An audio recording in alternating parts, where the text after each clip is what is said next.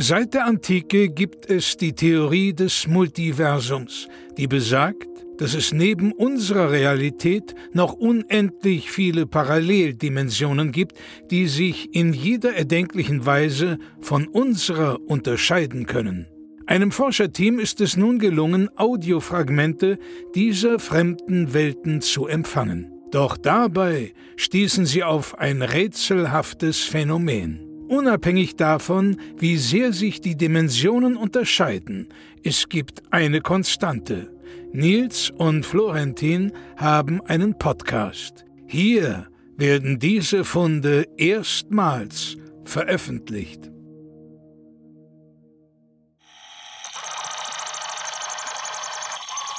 Dimension UZ 94 EX 71090 WZ 26. Heute hier, morgen Mord.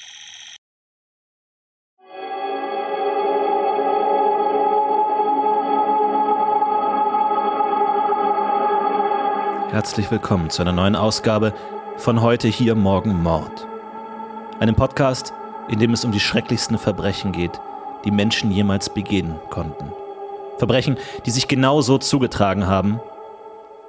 Die Wahrheit ist schrecklicher als jede Fiktion. Mir gegenüber sitzt noch lebend, noch nicht ermordet Nils Bohmhoff.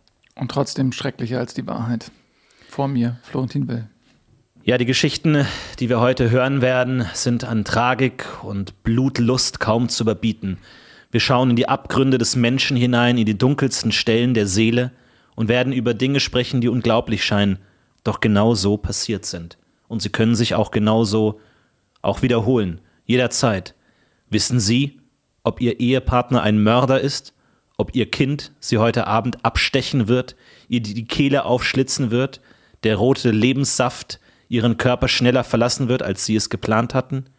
Nein, denn Mord ist überall. Nils, du hast den ersten Fall für uns heute mitgebracht. Es ist ein unglaublich schrecklicher Fall. Allein die oberflächliche Betrachtung lässt mir schon einen eiskalten Schauer über den Rücken laufen. Ja, wir beginnen unsere Reise heute im Gerichtssaal von Koblenz, wo auf der Anklagebank die verurteilte Serienmörderin Ulrike Ringelsack Platz genommen hatte. Flankiert wurde sie von ihren beiden Anwältinnen, Martha Ringelsack, ihrer Cousine, und Mareike Schmidt, eine ganz gewöhnliche Anwältin, die in keiner verwandtschaftlichen Beziehung zur Serienmörderin Ulrike stand. Es ist ein dunkler Herbsttag. Die Vorhänge sind zugezogen, so sieht man das schlechte Wetter draußen nicht, denn die gierigen Blicke der zahlreichen Schaulustigen sollen nicht bis in den Gerichtssaal durchdringen. Denn das, was hier heute verhandelt wird, das ist nichts weniger als der größte, der schrecklichste Mordfall, die schrecklichste Mordserie in der Geschichte von Wien-Städten. Viele fragen sich, warum findet die Verhandlung dann nicht in Wien-Städten statt, die Antwort ist ganz einfach. Der Gerichtssaal ist zu klein für ein Verbrechen dieser Größe.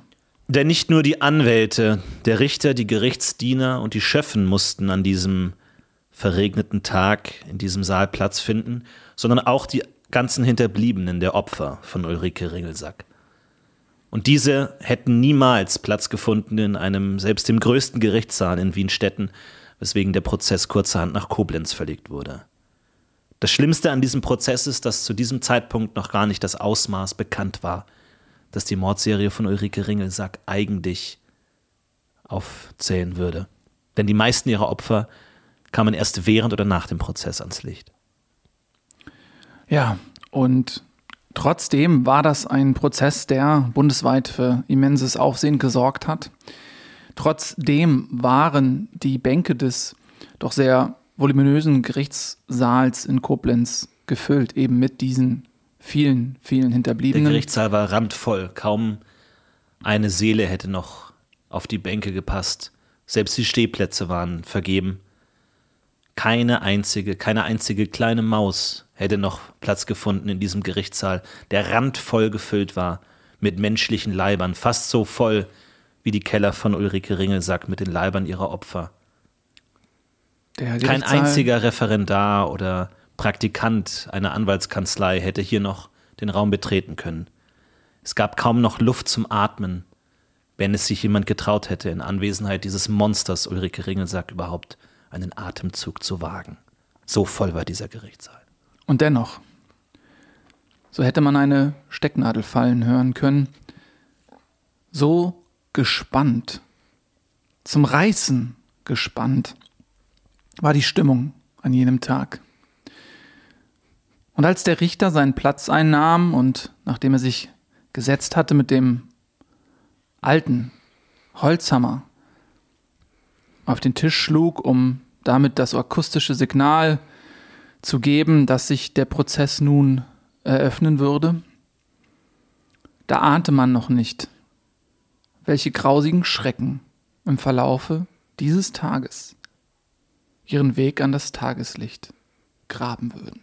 Wie ein Donnerschlag durchfuhr der harte Knall des Hammers den Gerichtssaal, der bis ans Unendliche zum Schweigen gebracht wurde. Fast so wie die gnadenlosen Hammerschläge Ulrike Ringelsacks wenige Monate zuvor die Köpfe ihrer Opfer zum Schweigen gebracht hatten. Doch so begann der Prozess. Denn Ulrike Ringelsack war auch bekannt und wurde bekannt als die Hammermörderin. Die Hammerbraut. So würde sie im späteren Verlauf genannt werden. Denn alles begann damit, dass sie bei ihrer Hochzeit sitzen gelassen wurde.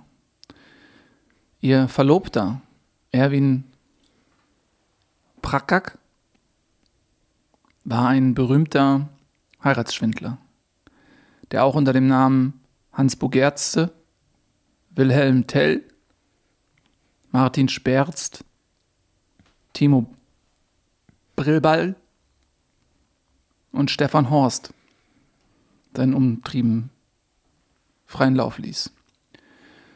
An jedem Tag wartete Ulrike in unschuldiges Weiß gekleidet vor der Kirche in Wienstetten. Sie war verliebt. Ihre Verwandten würden sie später mit Worten beschreiben, die sie tänzelnd durchs Leben schreiten sahen.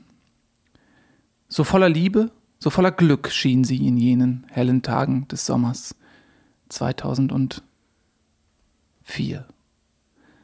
Doch als sie dort stand am Altar links und rechts, die Brautjungfern mit ihren kleinen blumengefüllten Körbchen in der Hand, dahinter die Eltern, die Hände voller Reis, die man, wenn die Braut und der Bräutigam die Kirche frisch vermählt verlassen, über ihre Häupter wirft, da wartete sie und wartete sie und wartete sie vergeblich. Was sie nicht wusste, Erwin Prakak war zu dem Zeitpunkt schon auf dem Weg nach Lodz in Tschechien, um die gesamte Heiratsmitgift sowie die Torte und den teuer erstandenen Ring, für den der Vater von Ulrike Ringelsack, Ringo Ringelsack, einen Kredit aufnehmen musste. Und mit diesen wertvollen Gütern im Gepäck überquerte er circa 20 Minuten vor der Trauungszeremonie die Grenze nach Tschechien und war nie wieder gesehen. Was geht in einer solchen Frau vor?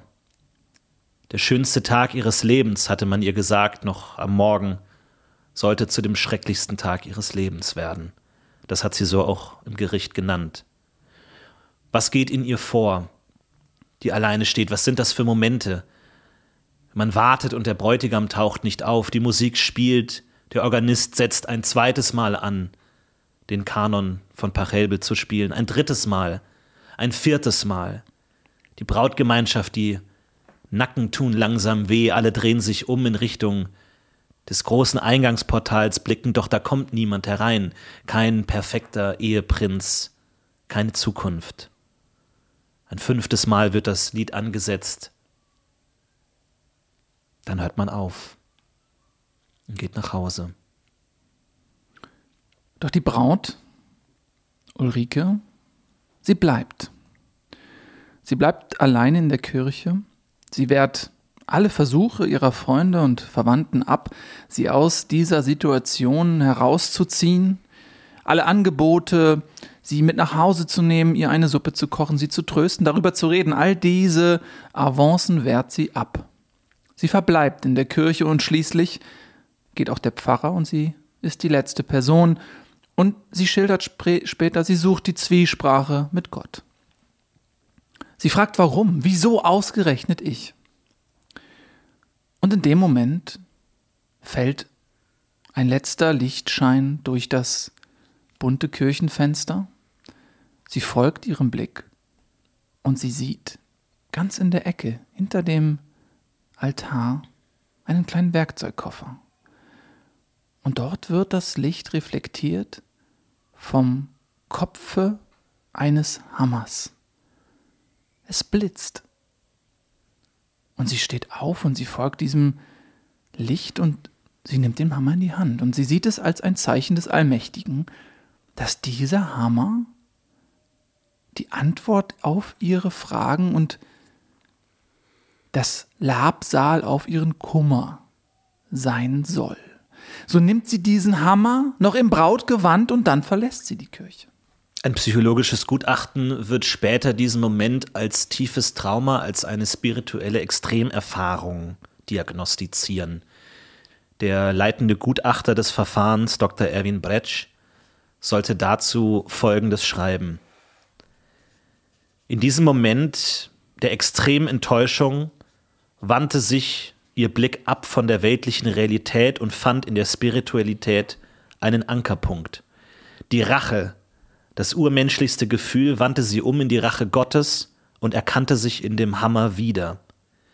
Laut meinen Gesprächen mit der Angeklagten soll der Hammer damals sogar zu ihr gesprochen haben.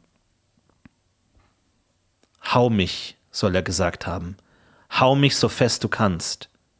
Hau mich. Ja, hau mich. Hau mich, dann wird alles gut, hat sie später zu Protokoll gegeben. Und in solchen Momenten der Verwundbarkeit, des Verlorenseins, da sucht man verzweifelt Halt. So wie ein Dachdecker, der von der Leiter fällt und mit dem Rücken nach unten gerichtet gen Boden stürzt und seine Arme suchen in der Luft nach Halt und sie finden ihn nicht. Das Erstbeste, was er zu, zu greifen bekommt, das wird er nehmen, egal was es ist. Man könnte ihm einen Stacheldraht entgegenschleudern, er würde ihn begierig packen. So verzweifelt ist dieser Mann und so verzweifelt war auch diese Frau. Und in dieser Verzweiflung hat sie Dinge gesehen, die nicht da waren, die ihr aber zur Säule wurden, um das Gebilde, in dem sie lebte, zu stützen. Und ich glaube, wir alle kennen diese Situation. Es ist ein zutiefst menschlicher Reflex, in so einer traumatischen Situation sich selbst Halt zu bauen und sei es nur aus Luftschlössern. Projektion nennt das die Psychologie. Die inneren Gefühle und Emotionen werden ausgelagert. Sie sind unerträglich intensiv. Sie können quasi in dem Körper, in dem Verstand keinen Platz mehr finden, deswegen werden sie ausgelagert. Vielleicht ist das ein Schlüssel, um Ulrike Ringelsack zu verstehen, die in diesem Hammer all ihre Probleme sah, all ihren Wut, all ihre Verzweiflung. Und es sollte genau dieser Hammer sein, mit dem sie die meisten ihrer Morde begehen sollte. Ja, und an jenem dunklen Herbsttag im Gerichtssaal von Wienstetten, da wurde dieser Hammer als Beweisstück Nummer eins aufgebahrt. Das war dann der Nachholprozess in Wienstetten, nachdem der in Koblenz dann in Revision gegangen ist. Ganz genau, denn dieser Hammer ist erst im zweiten Prozess zum Einsatz gekommen, da er natürlich vorher nicht gefunden wurde. Ich habe einen kleinen Zeitsprung gemacht. Wir befinden uns jetzt im zweiten Prozess in Wienstetten. Das Interesse hatte merklich nachgelassen. Andere Dinge haben die Aufmerksamkeit der Öffentlichkeit an sich gerissen.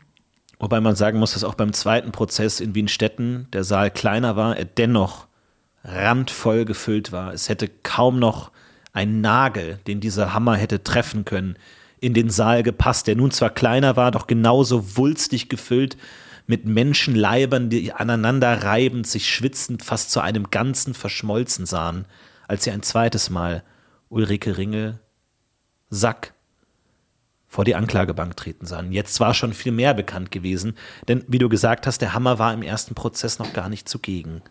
Wo er sollte erst her? später gefunden werden und da nun die Mordwaffe aufgetaucht war und ihr auch aufgrund von DNA-Analysen zugeschrieben werden konnte, da wurde der Prozess nochmal neu aufgerollt. Denn im ersten Prozess wurde sie freigesprochen. Es war damals ein riesiger Skandal. Aus Mangel an Beweisen und aus Mangel an Zeugen konnte man ihr diese Morde, obwohl jeder wusste, dass sie schuldig war, juristisch gesehen nicht nachweisen. Und so verließ sie wenige Monate nach Prozessbeginn den Saal als freie Frau und sie wird uns für immer in Erinnerung bleiben, weil sie an jenem letzten Prozesstag ihr Hochzeitskleid trug.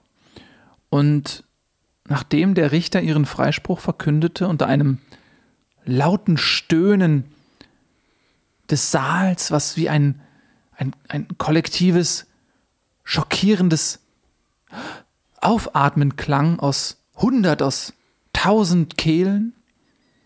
Da stand sie auf als freie Frau in ihrem Brautkleid und lief den langen Flur zur Ausgangstür entlang, so wie es sie damals bei ihrer Hochzeit nicht tun konnte, in Ermangelung eines Bräutigams. Und an ihrer Seite war auch diesmal kein Mann, aber an ihrer Seite war ein Stolz und eine Unkaputtbarkeit, die sie diesen Gang entlang begleitete. Und als sie die Tür öffnete und hindurchschritt, da verschwand sie nicht nur aus dem Blickfeld der Anwesenden im Saal in Wienstetten, sondern sie entschwand auch aus der Öffentlichkeit und mit jedem Tag, der verging, verging die Erinnerung an Ulrike bis zu jenem schicksalhaften Tag, als ein weiteres Opfer gefunden wurde. Denn auch beim zweiten Prozess in Wienstetten wurde sie auch freigesprochen, nachdem sie zuvor in Koblenz bereits freigesprochen wurde. Zwei Freisprüche, wie ist das zu erklären, ist sie doch heute so selbstverständlich die Ulrike Ringel sagt das Monster aus Wienstetten. Nun, die Beweislage war kritisch. Es gab ein Phantombild, das angefertigt wurde von einem Phantomzeichner. Er hatte ein Opfer befragt, ein, eines der wenigen Opfer, das ihr entkam. Sie hat ihr Opfer mit 39 Hammerhieben nicht töten können. Der Schädel war der einzige Knochen des Körpers, der noch nicht zerschmettert war unter den hereinprasselnden Kaskaden ihrer wütenden Rechten, und so konnte er sich mit letzter Kraft zum Polizeirevier robben, die Arme nur noch zu einer galertartigen Puddingmasse zerschmettert, konnte er sich schlangenhaft, fast schneckenhaft, den Weg aus dem Apartment von Frau Ringelsack bahnen bis hin zur Polizei, wo ihm erst nicht geglaubt wurde. Doch nach längerer Analyse stellten die Beamten fest, dass er wirklich unter einem Angriff litt. Und so setzte man ihn gegenüber von einem Phantomzeichner, der ein Phantombild anfertigte, das sich dem Laufe des zweiten Prozesses in Wienstetten als entscheidend herausstellte. War dieser Phantomzeichner denn niemand anders als Sergio Poccini, der größte Künstler unserer Generation, Kubist und abstrakter Künstler, der gerade von der Kunsthochschule geflogen sich nun als Phantomzeichner verdingen musste. Die erste Person, die er zeichnen sollte, war Ulrike Ringelsack. Doch seiner Künstlernatur folgend malte er die, dieses Antlitz des Schreckens in einer Art, wie sie für den Gerichtsprozess völlig unbrauchbar machte. Quadrate, dicke Streifen durch das Gesicht, geometrische Formen, kaum einem Menschen zuzuordnen. Ein Gemälde, das heute mehrere Millionen Euro wert ist und in New York im Museum of Modern Art hängt. Doch damals war es ganz konkret Beweis, Beweisstück A64, noch kein Kunstwerk. Und viele Experten gehen davon aus, dass diese Art der Verfremdung dazu geführt hat, dass sie ein zweites Mal freigesprochen wurde. Doch es gab noch eine Kameraaufnahme, nicht wahr, Nils? Das ist richtig. Die einzige Möglichkeit, ihr diese Verbrechen nachzuweisen, lag in einer Kameraaufnahme. Denn der Bürgermeister Ulrich Potzel, der zehn Jahre zuvor durchsetzte, dass Wienstetten ganzflächig mit Überwachungskameras ausgestattet werden würde, der konnte bis zu seinem Tode und seinem vorzeitigen Ausscheiden aus dem Amt durch selbigen lediglich eine Kamera in Wienstetten anbringen und die hing über dem Wirtshaus zur fettleibigen Gans. Und dieses Wirtshaus schaut aus seinen alten, brüchigen Fenstern auf den Rathausmarkt, wo sich auch der Gerichtssaal befindet. Und nach dem zweiten Prozess, als Ulrike Ringelsack erneut freigesprochen wurde unter dem unverständlichen Aufschrei des anwesenden Publikums, da schritt sie über eben jenen Rathausmarkt und in ihrer Hand, da hielt sie einen Hammer. Dann verschwand sie aus dem Überwachungskorridor der Kamera und einige Stunden später wurde der junge Barkeeper Helmut Siebelsack, der weder verschwand noch verschwägert mit Ulrike Ringelsack ist, tot aufgefunden. Und auch er wurde mit 198 Hammerschlägen brutal malträtiert. Er lebte noch, als man ihn fand, doch er war dem Tode näher als dem Leben und mit seinem letzten Atem sprach er die Worte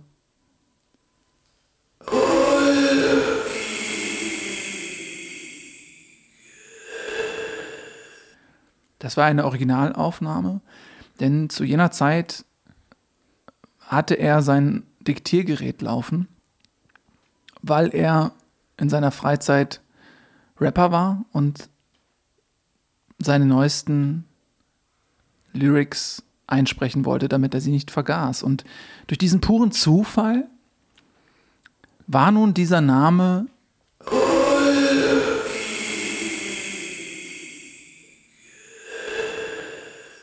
für immer festgehalten auf diesem Tonbandgerät, weshalb man später der Meinung war, Ulrike Ringel Sack müsste die Mörderin sein. Ein schauriges Stück Zeitgeschichte, das in absoluter Stille abgespielt wurde im Gerichtssaal in Wienstetten, wo es allen Angehörigen eiskalt den Rücken herunterlief Wäre noch etwas mehr Platz im Raum gewesen, hätten sie vielleicht angefangen zu schwitzen, doch das war nicht möglich. Doch manchmal will der Mensch etwas zu sehr, als dass es Wahrheit ist. Es hat alles so perfekt gepasst. Die Aufnahme, das Phantombild, Ulrike. Aber reicht das für einen Schuldspruch? Unschuldig bis die Schuld bewiesen wurde. So heißt es in unserem Gesetz und so hieß es auch damals in Wienstetten in diesem Gerichtssaal. Denn wer heißt nicht Ulrike? Viele Menschen heißen Ulrike. Ulrike Schwebelbach zum Beispiel. Ulrike Pfau. Ulrike Swas Imquart. Ulrike Steckenreich. Ulrike Stock. Ulrike Schnabelmann. Ulrike Hoch. Um nur ein paar zu nennen. Waren Sie etwa auch schuldig? Nein. Und somit wurde Ulrike Ringel Sack ein zweites Mal freigesprochen. Doch es sollte nicht lange dauern, bis sie ein weiteres Mal der Öffentlichkeit vorgeführt wurde als Angeklagte. Das öffentliche Interesse an dem Fall ist wieder stark angewachsen nach diesem medienwirksamen, spektakulären Freispruch und so musste der Prozess wieder zurück nach Koblenz verlegt werden, um mehr Platz zu haben im Gerichtssaal, als sie ein drittes Mal die Anklagebank betrat. Der Raum, der Gerichtssaal, Gerichtssaal 1, war bis an den Rand gefüllt mit Zuschauern, Anwälten, Kamerateams und Medien. Es gibt den Bericht von einem Kameramann, der hat vergessen, eine Kassette in seine Kamera zu legen und wollte den Gerichtssaal kurz verlassen, um eine weitere zu holen. Es war ihm nicht möglich. So vollgepresst war der Gerichtssaal zu diesem Zeitpunkt im Jahre 2013, als das dritte Mal verhandelt wurde gegen Ulrike Ringelsack. Und das war dann auch der Prozess, der über Koblenz, über Deutschland, über Europa und die Welt hinaus für Aufsehen sorgte. Denn was dann geschah, damit hatte niemand rechnen können.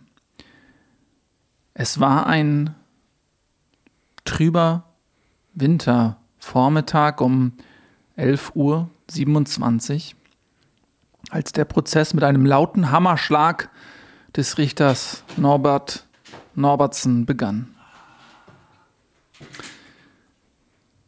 Alle Menschen, die anwesend waren, rechneten an diesem Tag mit einer längst überfälligen Verurteilung. Ulrike Ringelsachs.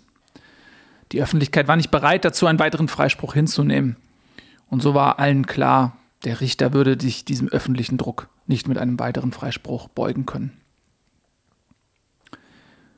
Und dann geschah es. Als es zur Aussage kam der Angeklagten, da sprach sie sichtlich erschöpft und mitgenommen von den Peitschenhieben ihrer schicksalhaften Vergangenheit die folgenden Worte. Ja, ich bin's gewesen, jetzt lasst mich endlich in Ruhe. Ich habe sie alle getötet mit meinem Hammer. Immer und immer wieder habe ich auf sie eingeschlagen. Ja, ich war's. Ist es das, was ihr hören wollt? Dass ich es gewesen bin. Ihre Weisheit. Ich habe sie getötet. Ich war's ganz allein. Und nachdem sie dieses Geständnis vor den Augen und den Ohren der Weltöffentlichkeit abgelegt hatte, da sprang plötzlich ihre Verteidigerin, ihre Cousine, Mareike Ringelsack auf und alles änderte sich. Denn die Staatsanwaltschaft hatte einen verzweifelten Versuch gestartet, den Fall zu beenden. Sie wusste, dass sie nicht viele Beweise hatte, doch sie hatte einen Trumpf, den Hammer selbst, der konfisziert wurde. Und so baute die Staatsanwaltschaft auf einen einfachen Trick. Sie präsentierte diesen Hammer, blutbespritzt. Man sah ihm fast an, dass er schon viele Leben aus dieser Welt genommen hatte, und sie präsentierte ihn im Gerichtssaal und stellte ihn direkt vor die Anklagebank. Eine Provokation? Eine Falle? Man weiß es nicht bis heute, die Staatsanwaltschaft schweigt. Doch in diesem Moment, als Ulrike Ringelsack ihr Geständnis vor sich hin krächzte, sprang die Verteidigerin auf und griff nach dem Hammer. Und mit einer Selbstverständlichkeit und Gewandtheit, die ihr niemals zu jemand zugetraut hatte, schlug sie auf Ulrike Ringelsack ein. Und nach 738 Hieben sackte Ulrike leblos zusammen und die Mörderin war gefunden. Mareike Ringelsack die schaurigste Serienmörderin in der Geschichte Europas. Sie konnte diesen Moment nicht ertragen, dass ihre Cousine Ulrike sich der Morde, die sie so lange geplant und ausgeführt hatte, rühmte. Das war der Moment, wo sie brach. Sie hatte alles perfekt eingefädelt. Sie hatte mit ihrem Liebhaber Piotr Hansen, Erwin Prakak, den Bräutigam der Ulrike, ermordet und den Sumpfnattern zum Fraß vorgeworfen im Sumpfgebiet östlich von Wienstetten. Dann hat ihr Handlanger die Papiere des Erwin Prakaks an sich genommen und hat eine Reise in die Tschechei vorgegaukelt, sodass es aussah, als wäre er ein Heiratsschwindler. Nachdem er das getan hatte, tötete Mareike Ringelsack ihren Liebhaber. Denn niemand sollte wissen, niemand sollte eingeweiht sein. Und danach war sie frei. Sie mordete sich durch das ganze Land und sie wusste, niemand würde sie in Verdacht bringen. Niemand würde sie, die unscheinbare, die niemand jemals sah. Niemand würde an sie denken, aber jeder würde an diese Braut denken, die versetzt wurde, gedemütigt wurde. Wut entbrannt. Und es stellte sich auch raus, sie war die Person, die den Werkzeugkoffer in die Ecke hinter dem Altar gestellt hatte. Sie hatte alles fingiert, sie hatte alles eingerichtet, doch mit einem konnte sie nicht rechnen. Sie konnte alles ermorden um sie herum, nur ihre eigene Geltungssucht nicht. Und somit starb an diesem Tag Ulrike Ringelsack, doch die Wahrheit lebte. Und so konnte der Fall aufgerollt werden. Helmut Siebelsack, der seine belastende Aussage Ulrike zu Tonband gegeben hat. Ihr Bild war bekannt aus den Medien und niemand kannte natürlich Mareike Ringelsack, die ihrer Cousine ähnlich sah. Und somit musste er natürlich dieses Monster assoziieren mit der Tat, die gerade an ihr begangen wurde. Und so wurde Ulrike Ringelsack tatsächlich an diesem Tag 2013 in Koblenz ein drittes Mal postmortem freigesprochen. Und danach folgten natürlich noch die aufsehenserregenden Prozesse gegen Mareike Ringelsack. Das öffentliche Interesse hatte sich wieder reduziert, weswegen dieser große Saal in Koblenz nicht mehr nötig war. Man ging wieder zurück nach Wienstetten. Und dort wurde sie nach nur 27 Verhandlungstagen zur Überraschung aller freigesprochen. Denn es stellte sich heraus, dass der Richter befangen war. Denn der Richter war ein ehemaliger Geliebter von Mareike. Und so sah er sich außerstandes, den Richterspruch zu fällen. Er trat von seinem Amt zurück und dadurch, dass in ganz Wienstetten kein zweiter Richter aufzutreiben war, blieb den Gerichtsdiener nichts anderes übrig, als sie freizulassen. Aber diese Freiheit währte nicht lange. Denn sie fuhr direkt im Anschluss nach Koblenz. Es ist bekannt, dass viele Täter den Ort ihrer Tat besuchen, weil sie diesen Tag als einen ihrer größten, einschneidendsten erlebten. Für Mareike Ringelsack allerdings war der Tag des Todes ihrer Cousine der wichtigste Tag, weswegen sie häufig in Koblenz war. Genau wie an diesem Tag, als sie dort von den Behörden gefasst wurde. Doch ihr entkam, sie entkam der Polizei, ihr gelang die Flucht. Und bis heute ist Mareike Ringelsack nicht gefunden worden. Vielleicht lauert sie bei Ihnen zu Hause in der Küche, vielleicht lauert sie bei Ihnen zu Hause im Speicher oder im Keller, oder der nette Handwerker, der sich für nächste Woche angekündigt hat, um die Heizung zu reparieren. Vielleicht trägt er in seinem Werkzeugkoffer nicht nur einen Schraubenzieher, sondern auch einen Hammer und damit den Tod. Kommen wir nun zu unserem zweiten Fall für heute. Werner Zwick. Werner Zwick war ein komplett isolierter Mensch. Ein Mensch, zu dessen Beerdigung niemand erschien. Er hatte keine Freunde, keine Familie. Man könnte sich fast fragen, Wen könnte ein solcher Mensch überhaupt ermorden? Ein Mensch, der in den Verhandlungen, in den fast leeren Gerichtssälen, die seinen Fall begleiteten, Mühe hatte, überhaupt einen Satz herauszubringen, als würde er ein neues Körperteil an sich antasten, wenn er seine Stimme benutzte. Werner Zwick war ein Mensch, der präzise mordete. Nicht irgendjemanden, sondern eine bestimmte Person. Verena V. Der Hintergrund des Mordes blieb lange mysteriös, bis sich herausstellte, wie eine Verbindung stattfinden könnte. Werner Zwick erlebte damals in Zürich, Verena V. in Venedig. Was könnte diese beiden Menschen verbinden? Die Staatsanwaltschaft hatte wenig Mühe, als sie den Computer von Werner Zwick durchsuchte, herauszufinden, dass er einen kleinen YouTube-Kanal betrieb ein YouTube-Kanal, er zeichnete dort animierte Comics, teilweise nur drei Bilder in mehreren Minuten Video. Und diese YouTube-Videos sah niemand. Sie hatten keine Klicks.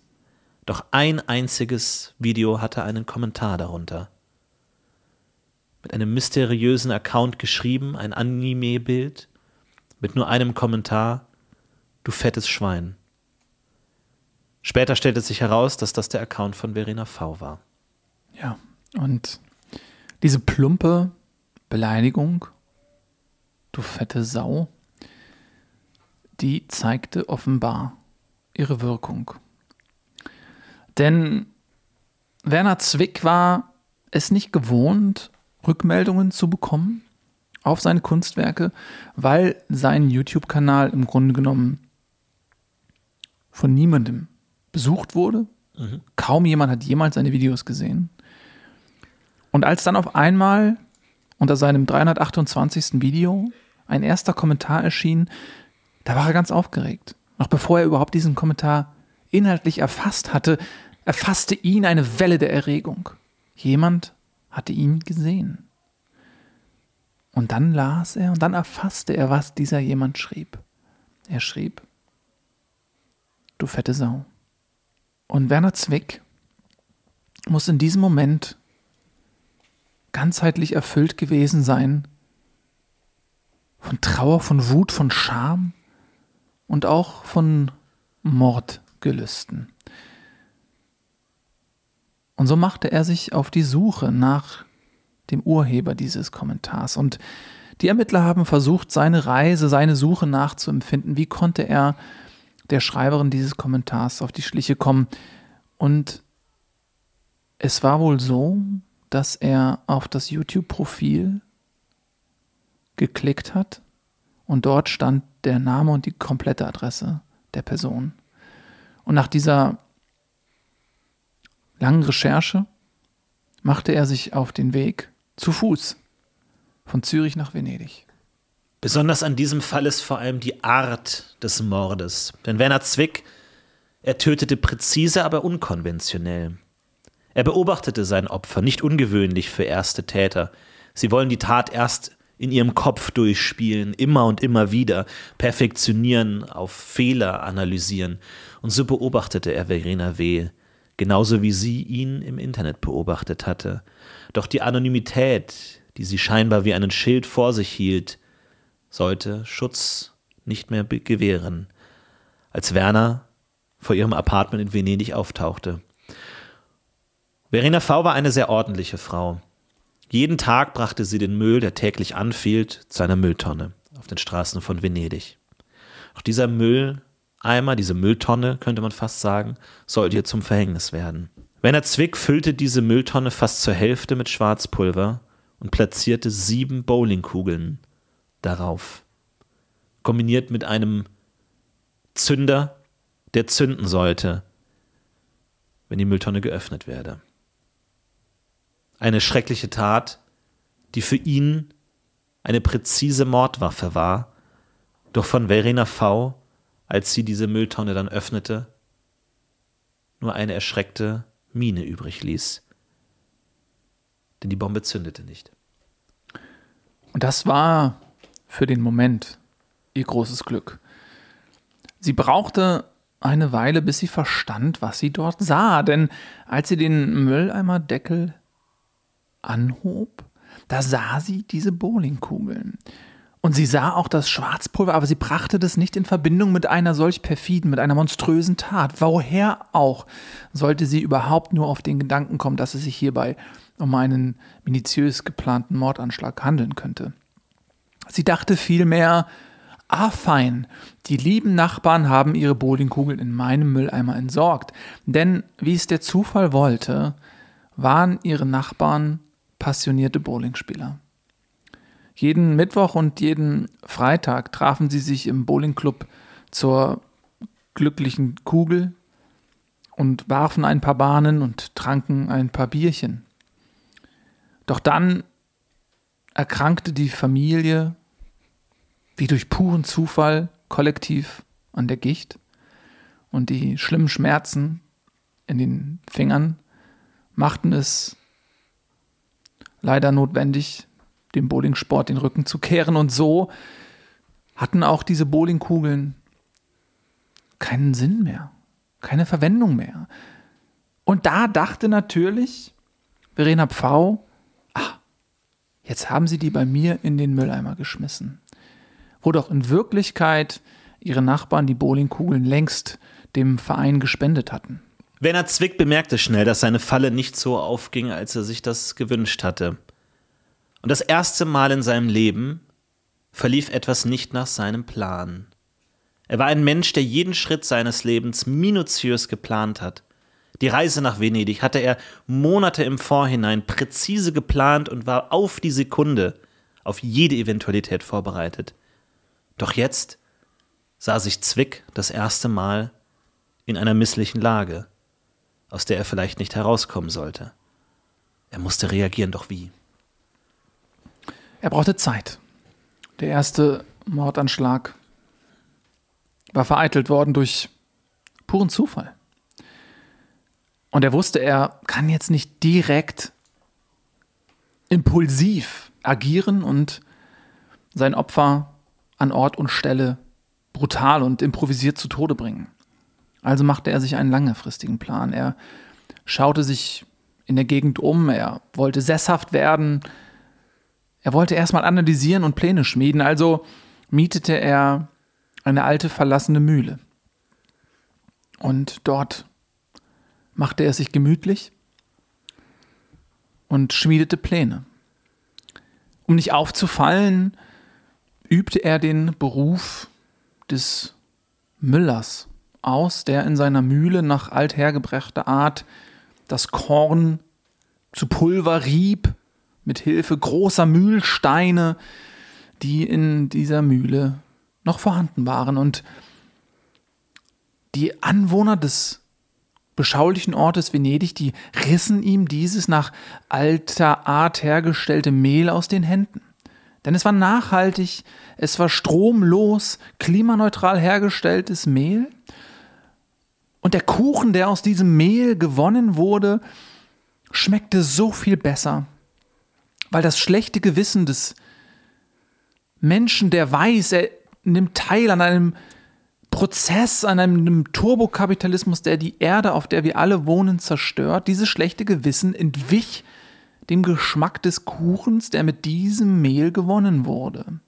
Und so wurde auf einmal Werner Zwick in seiner Mühle zu einer lokalen Attraktion, zu einem Spektakel und er mühlte und er malte das Mehl und ähm, er wurde reich und er kam kaum hinterher, die Lieferungen alle abzuarbeiten, die er so bekam. Doch eines Tages, man konnte bei ihm Mehl bestellen und eines Tages bestellte eine ganz besondere Person bei ihm Mehl, Verena V.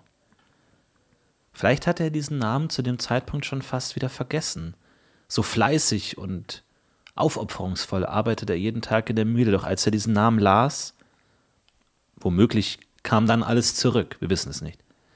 Vielleicht kam mit diesem Namen auch der alte Kommentar zurück, du fette Sau. Und so entschied er sich, Verena V. eine ganz besondere Lieferung zu liefern. Der Sack, normalerweise gefüllt mit weißem, köstlichen Mehl, wurde nun anders befüllt. Er füllte ihn zur Hälfte mit Schwarzpulver und zur anderen Hälfte mit Bowlingkugeln.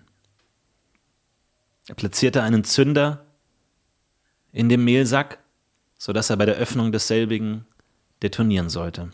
Und so lieferte er den Sack an Verena V. aus. Doch erneut versagte diese tödliche Konstruktion ihren Dienst. Sie explodierte nicht. Als Verena V diesen Sack sah, da musste sie sich veralbert fühlen. Wieder einmal sah sie diese Bowlingkugeln und sie dachte nicht eine Sekunde daran, dass es sich um einen Mordanschlag handeln könnte. Schon gar nicht von diesem von allen so sehr geliebten ähm, Werner Zwick aus seiner Mühle. Und so ging sie mit diesem Sack, sie schliff ihn hinter sich her zur Mühle, sie klopfte an die alte, schwere Holztür, und als Werner Zwick öffnete, da sah sie in seinem Blick nicht das Erstaunen und auch nicht die Mordlust, sie sah nur die alten, tränensackumrahmten Augen eines hart arbeitenden Mitglieds ihrer Gemeinde. Sie war freundlich. Sie sagte zu Herrn Zwick, Herr Zwick, entschuldigen Sie, ich glaube, hier liegt ein Irrtum vor. Ich hatte Mehl bestellt. Ich habe diese Bowlingkugeln bekommen. Ich bin mir sicher, das liegt nicht an Ihnen. Das muss irgendwie in der Lieferkette vertauscht worden sein. Auf dem LKW lag sicherlich der richtige Sack und der Bote hat einfach zum Falschen gegriffen. Aber ich habe keine Zeit, jammerte sie, jetzt noch dieses Irrtum aufzuklären, denn ich benötige das Mehl sofort. Ich bekomme heute Nachmittag Besuch zu meinem Geburtstag und ich möchte einen Kuchen backen. Herr Zwick, flehte sie, wären Sie so freundlich und würden mir mit etwas Mehl aushelfen. Und so bat sie Werner Zwick hinein in das alte, staubumwedelte Gebäude und er war freundlich und verlockend und er sprach zu ihr, Frau V., kommen Sie mit. Vermutlich, wir wissen nicht genau, was gesagt wurde. Wir vermuten, es ist rekonstruiert. Ich habe gerade kein Mehl mehr da, so sprach er. Doch ich will ihn etwas mahlen. Kommen Sie mit mir zu dem großen, schweren Mahlstein und wir werden gemeinsam ganz frisch und nur für Sie dieses Mehl quetschen. Ja, und so kam es zur furchtbaren Tat, die einiges an Kreativität von den Ermittlern erforderte, um rekonstruiert zu werden. Denn an diesem Tage wurde Verena V. gemahlen. Sie wurde von dem kräftigen Herrn in die Mühle hineingeworfen und in quälend langer Mahlarbeit wurde erst ihr Haupthaar, dann ihre Kopfhaut, dann die Schädeldecke und dann langsam ihr Erinnerungszentrum gegen den Mühlstein gemahlen. Und so starb sie in der Mühle von Werner Zwick. Er konnte all diese Überbleibsel der Leiche leicht entsorgen. Sie wurden abgefüllt in einen Mehlsack und in das Meer geworfen, das so farbenfroh durch Venedig fließt.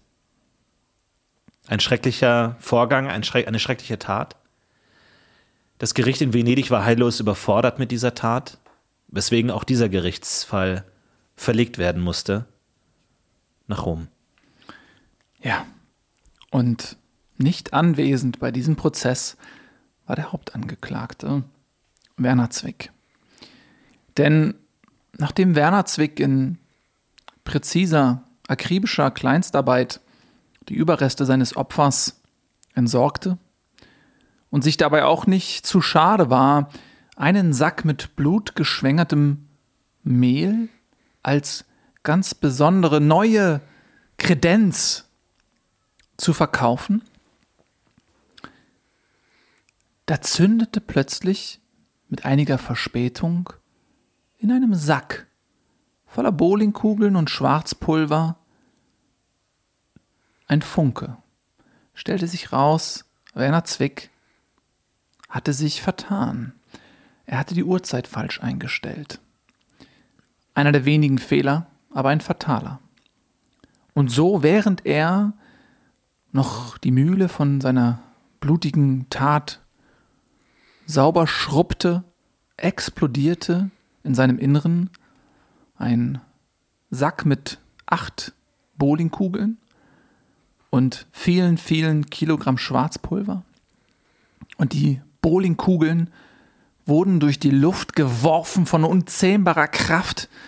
Sie zerstörten die Mühle im Inneren und sie flogen viele Kilometer weit und rissen eine, eine Schneise der Verwüstung durch die altehrwürdigen Gassen und Flüsse Venedigs.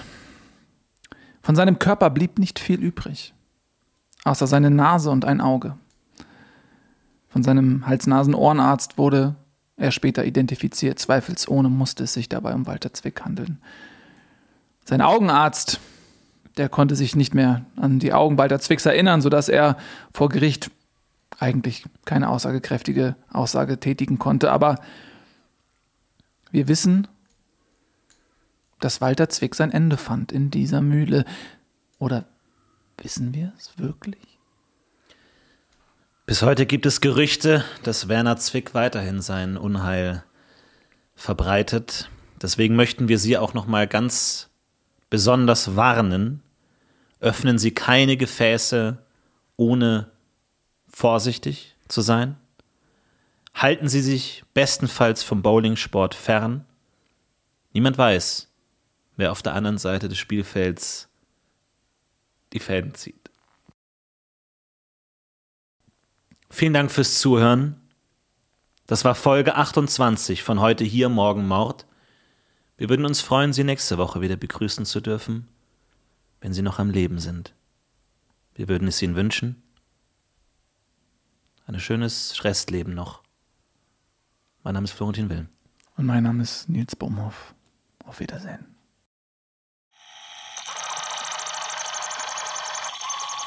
Übertragung beendet. Sie verlassen Dimension UZ94 EX71090 WZ26. Heute hier, morgen Mord.